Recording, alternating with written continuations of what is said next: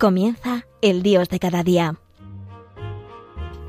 Desde la Archidiócesis de Santiago de Compostela, con el Padre Javier García.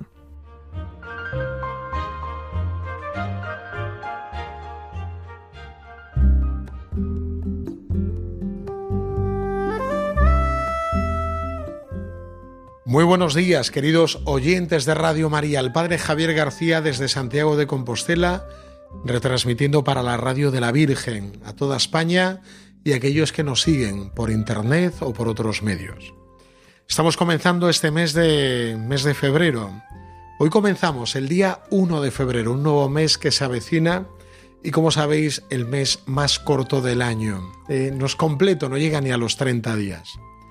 Y en este mes de febrero, que es un mes, pues el segundo del año, en pleno invierno, me viene con mucha fuerza y con mucho cariño la fiesta que celebrábamos ayer, que era la fiesta de San Juan Bosco. A San Juan Bosco le tengo especial cariño porque siendo joven sacerdote recién ordenado, me mandaron de formador al seminario menor.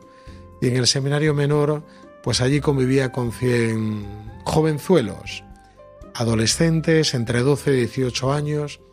Y San Juan Bosco para mí fue una gran inspiración desde que llegué al seminario menor. Lo pude conocer, lo pude leer, le pude rezar, le pude pedir. Mientras estaba allí aquellos años, ahí sacaron una película preciosa sobre él, una peli italiana, de estas que emite la RAI, como del Papa Juan XXIII y de tantos otros, que son unos largometrajes preciosos. Y San Juan Bosco, al que ayer honrábamos, era un hombre que confiaba plenamente en los jóvenes y que no solamente dedicó su vida a los jóvenes, sino que murió por los jóvenes. Dio su vida, entregó su vida por los jóvenes. San Juan Bosco lo conocemos ahora como el fundador de los salesianos, que viven dedicados y volcados a la juventud en todo el mundo.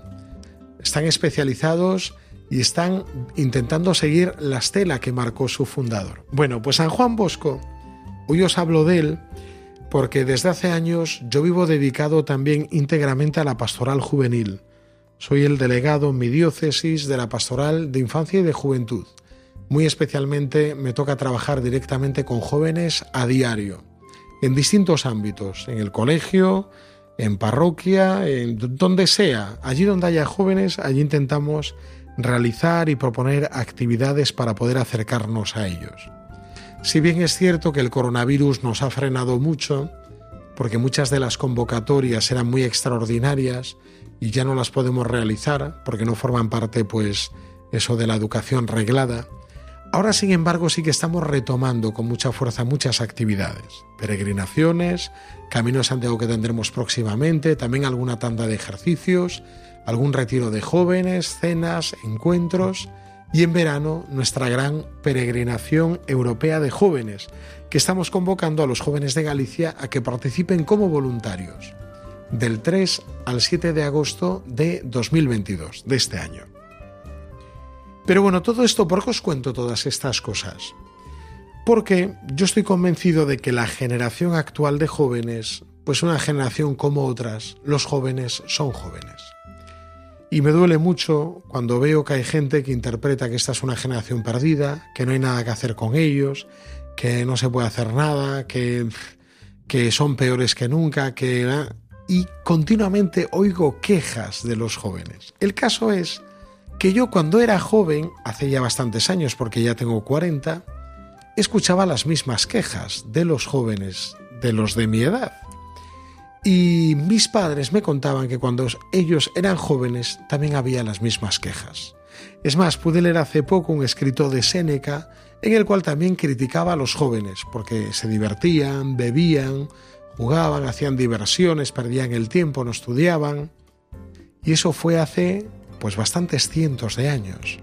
O sea que en realidad los jóvenes siempre han sido jóvenes por eso a mí me da que pensar que esta generación no es ni mucho menos ni una generación perdida, ni siquiera una generación peor que las anteriores, sino que tenemos que tener la mirada que Dios tiene sobre la juventud. ¿Cómo mira Dios a nuestros jóvenes? Pues Dios, estoy convencido, los mira con esperanza.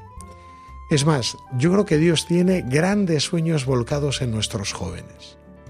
Y nosotros a veces tenemos una mirada demasiado horizontal, o mundana y vemos a los jóvenes con nuestros criterios, pero no como Dios los mira. La escritura está repleta de jóvenes que hicieron grandes cosas, desde el rey David, que lo eligió el Señor siendo muy joven para guiar a su pueblo, o como el evangelista Juan, que fue el único entre los doce apóstoles que tuvo la capacidad de estar hasta el final, al pie de la cruz. Y todos los demás adultos mayores y serios dejaron a Jesús. La Virgen María sabemos que era una niña, era muy joven cuando recibió la llamada y dijo sí. Por eso Dios se fía tremendamente de los jóvenes. Yo creo que Dios tiene una relación muy especial con todos los jóvenes. Dios confía en ellos, confía en los jóvenes. La juventud además es una edad para los sueños, para las ilusiones, para las grandes utopías, para realización de grandes ideales. Y no debemos apagarlo. Es más, Tomás Morales, el padre Tomás Morales, el fundador de las cruzadas de la milicia Santa María, jesuita, también dotado de una gran espiritualidad carmelitana, decía él, si tú a un joven le pides poco, no te va a dar nada. Y si a un joven le pides mucho, te dará algo. Pero hay que ser conscientes de que les tenemos que exigir, que pedir. Y pedir mostrándoles el mayor ideal, que es la santidad. No nos basta solo que un joven venga a nuestras actividades sino que descubra a Jesús, que se encuentre con el que desee vivir una vida de santidad, que desee ser santo. Esto es lo que tenemos que proponer. Y en la iglesia nos hemos acostumbrado muchas veces a proponer a nuestros jóvenes simplemente entretenimientos o tenerlos cerca, o a lo mejor con que formaran parte de nuestros grupos o discurrieran por los itinerarios de fe que les marcábamos, ya nos parecía suficiente. No, a un joven le tenemos que enseñar la santidad y le tenemos que descubrir que está llamado a eso, a ser santo, a vivir esta vida de santidad. Por eso al volver a San Juan Bosco vemos cómo él, en Baldoco, en Turín, en aquel primer oratorio, les proponía a sus jóvenes ser santos. Impresiona ver un Santo Domingo sabio, al cual él le decía, la santidad domingo aquí consiste en estar muy alegre, no en penitencia, sacrificios, porque Santo Domingo sabio se sacrificaba muchísimo por los compañeros, sino que la verdadera santidad es estar siempre alegres. Pues San Juan Bosco, con él vamos a pedirle hoy a Dios que nos dé esta mirada nueva sobre los jóvenes, que confiemos en ellos no porque seamos unos ilusos, sino porque Dios espera mucho de ellos y confía mucho en ellos. Vamos a escuchar ahora esta canción que es un texto también de una jovencita, de Santa Teresita del Niño Jesús, que nos dice lo que agrada a Dios de mi pequeña alma.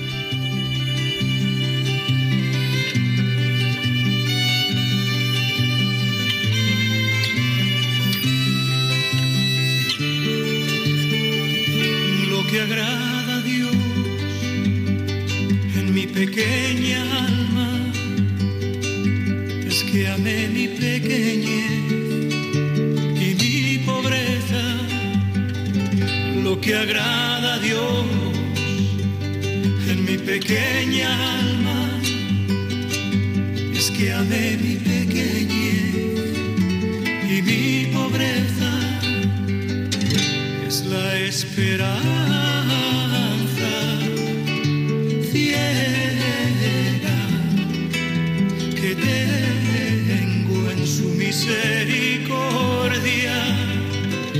es la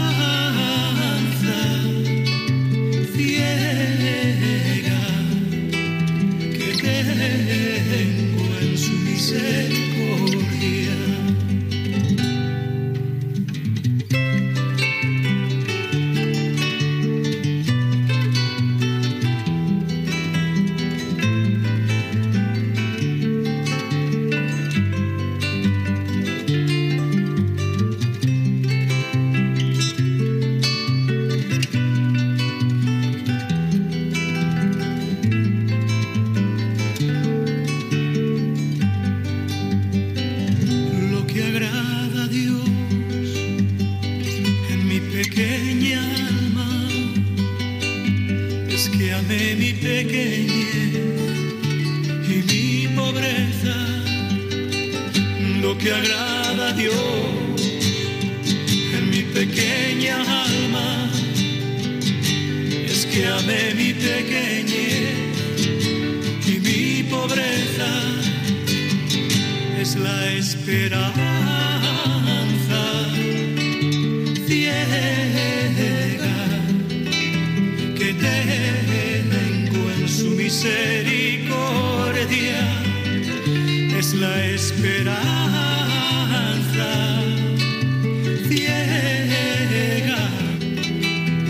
tengo en su misericordia, lo que agrada a Dios en mi pequeña alma.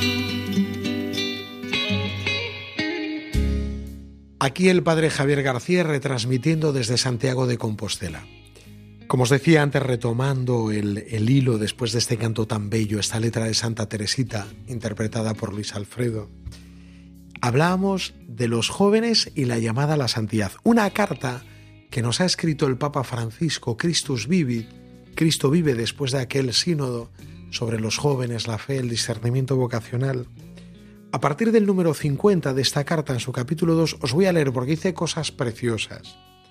Nos dice él, a través de la santidad de los jóvenes, la Iglesia puede renovar su ardor espiritual y su vigor apostólico.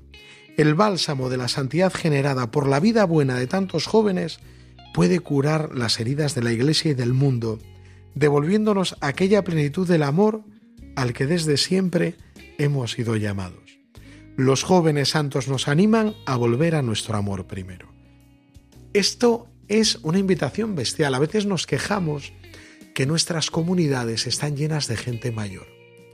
Y estamos deseando que vengan jóvenes, pero cuando vienen jóvenes les acabamos riñendo, echando, enfadando, porque no nos gusta su ritmo, sus canciones, su forma de actuar. El Papa dice que estos jóvenes, que a veces son imprudentes, pesados, gritones, chillones, estos jóvenes nos animan a volver a nuestro amor primero. Yo hoy quiero pues cortar una lanza a favor de ellos para que los vayamos acogiendo en nuestras comunidades y nos fiemos de nuevo de los jóvenes, de nuevo de ellos.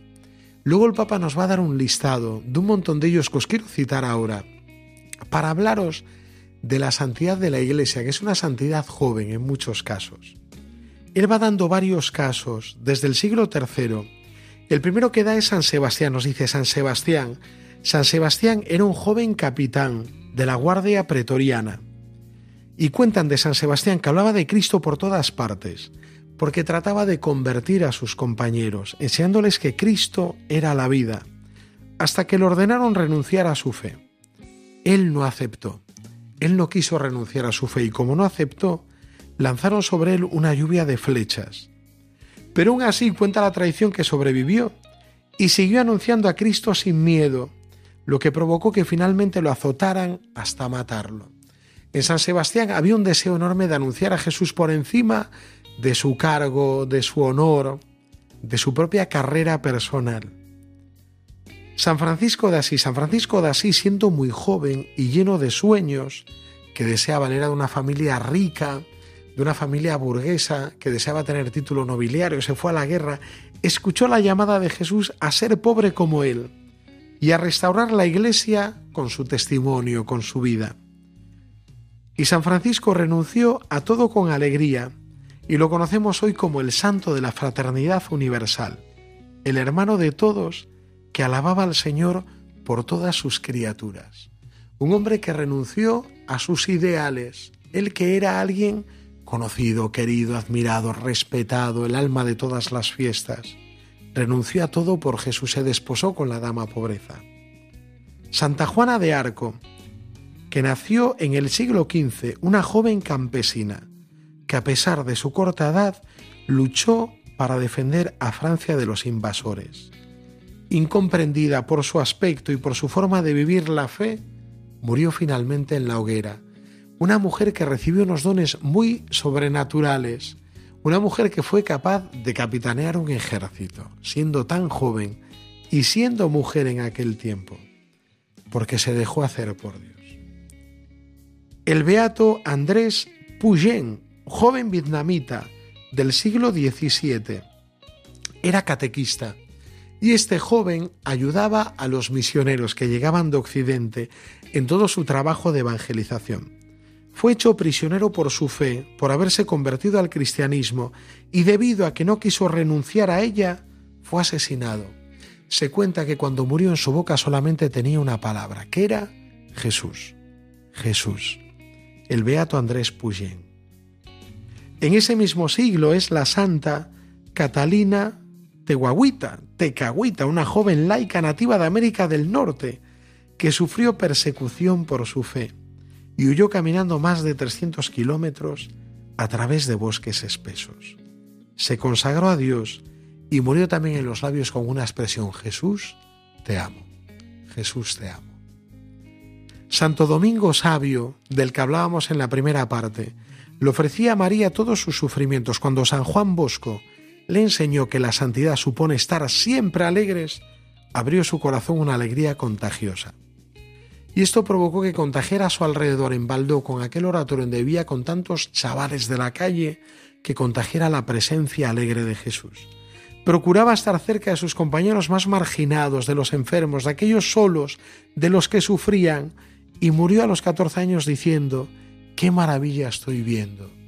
Veía el cielo.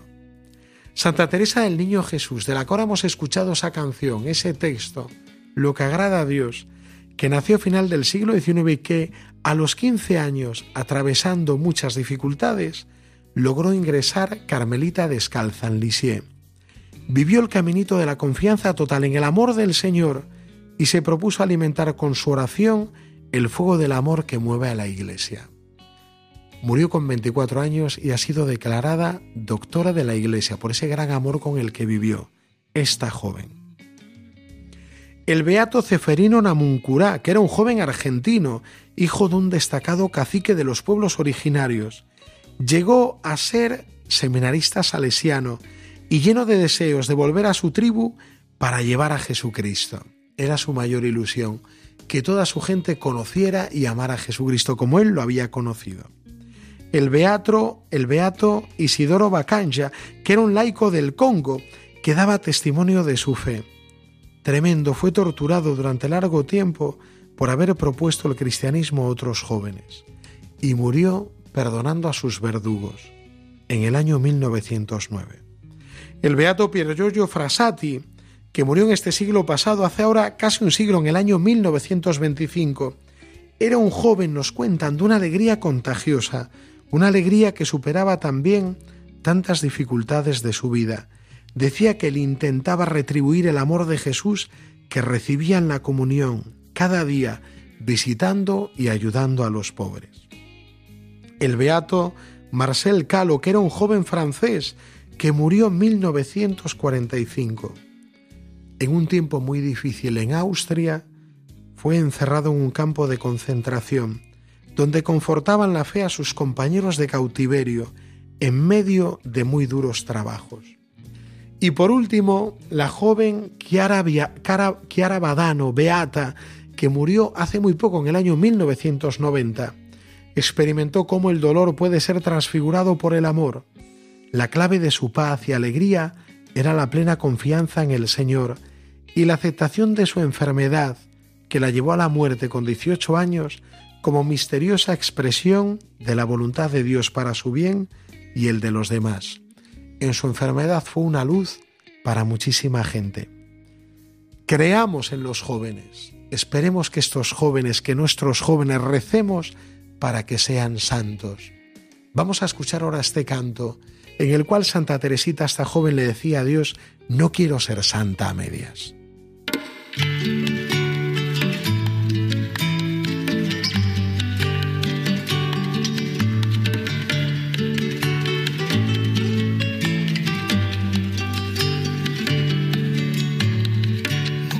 ser santa medias. No quiero ser santa medias, no me asusta sufrir por vos.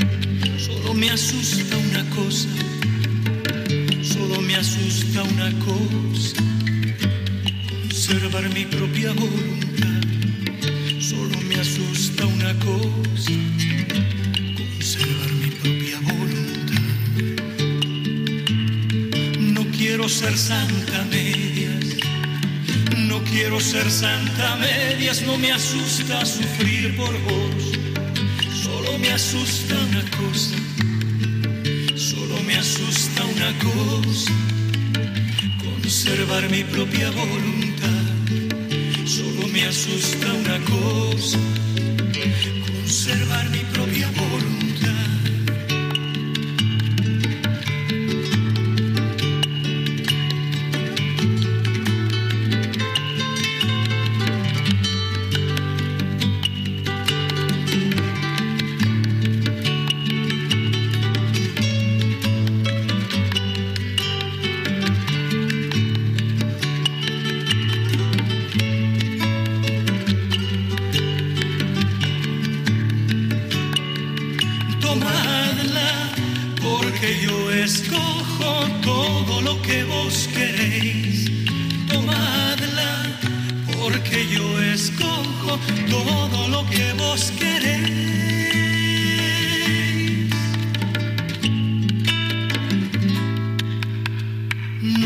ser santa medias, no quiero ser santa medias, no me asusta sufrir por vos, solo me asusta una cosa, solo me asusta una cosa, conservar mi propia voluntad, solo me asusta una cosa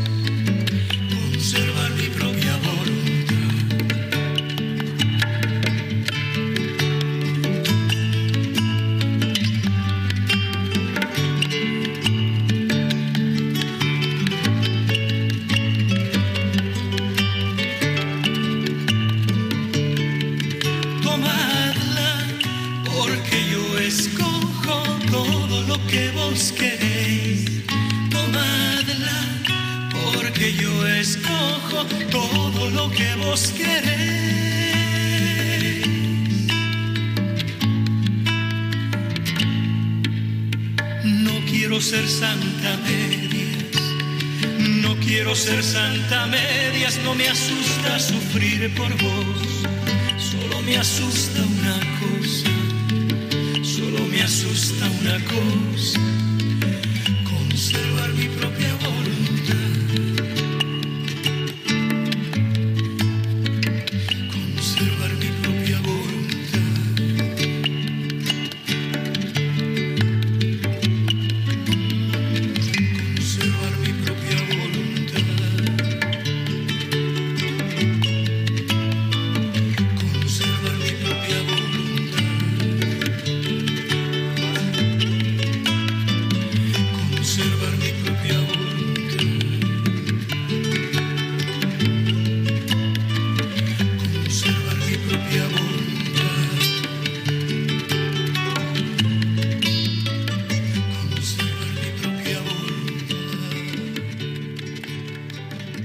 Vive Cristo, esperanza nuestra, y eres la más hermosa juventud de este mundo. Todo lo que Él toca se vuelve joven, se hace nuevo, se llena de vida. Entonces, las primeras palabras que quiero dirigir a cada uno de los jóvenes cristianos son, Él vive y te quiere vivo. Él está en ti, Él está contigo y nunca se va. Por más que te alejes, allí está el resucitado llamándote y esperándote para volver a empezar. Cuando te sientas avejentado por la tristeza, los rencores, los miedos, las dudas o los fracasos, Él estará allí para devolverte la fuerza y la esperanza. Papa Francisco, exhortación apostólica Christus Vivi. Que tengáis muy feliz día de semana, queridos oyentes.